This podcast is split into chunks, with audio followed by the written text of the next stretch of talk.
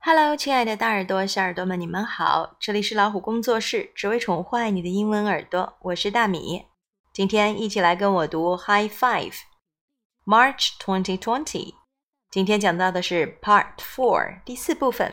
首先迎来我们的 Recipe 菜谱，Tasty Popcorn Cauliflower。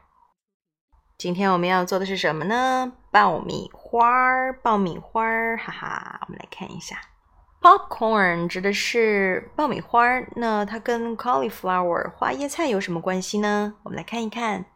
You need cooking spray, one small head of cauliflower，需要一小朵花椰菜，one cup panko bread crumbs。Half a cup unsweetened shredded coconut, kosher salt and ground black pepper, half a cup flour, two large eggs beaten. Before you begin, you need an adult to preheat oven to 425 degree Fahrenheit. Spray a baking sheet with a cooking spray. Step 1 Break. Break cauliflower into bite sized florets pieces. 2. Whisk. In a separate bowl, whisk panko and coconut. Add 2 shakes each of salt and pepper. 3. Coat. Coat the cauliflower with the flour Add the eggs. Mix until the florets are coated. 4. Pour. Pour in the panko mixture. Mix until the florets are evenly coated. 5. Spray. Place the florets on the sheet and spray with a cooking spray. Now you need an adult to help you with this. Bake for sixteen minutes until golden brown。试着做一做吧，我觉得还是蛮简单的。不过有两个步骤，非常关键的步骤，你需要大人来帮忙哦。这样要求是为了避免出现不必要的危险。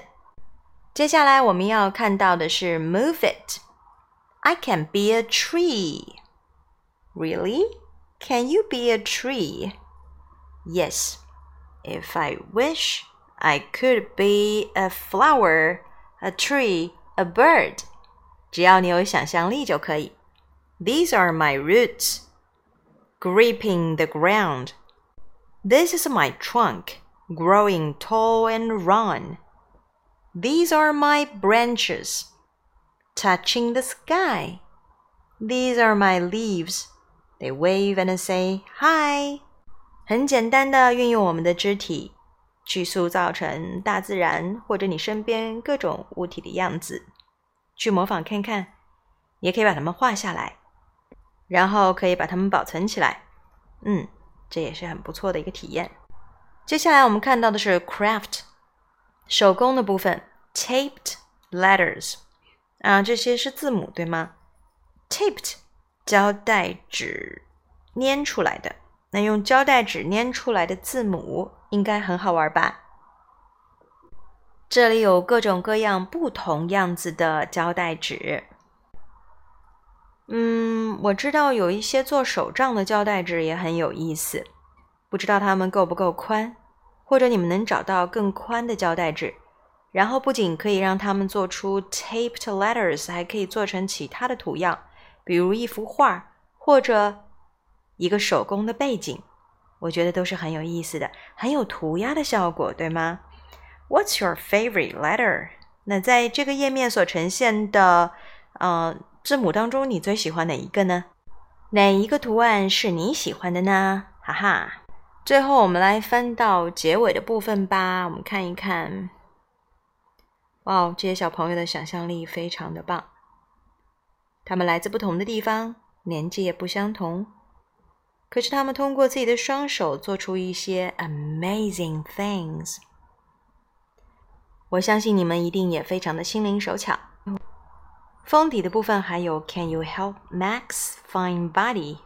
你能不能帮助 Max 找到狗狗？试试看，看看你需要几秒钟。最后，look for the hidden smiling H on the front cover， 去找一下封面上微笑的 H 吧。I was hiding, but you found me。还记得这只 snail 吗？它曾经在哪一页出现过呢？它在封底等着你。终于，你来到了这里。通过你的努力，把这本书一起读完了。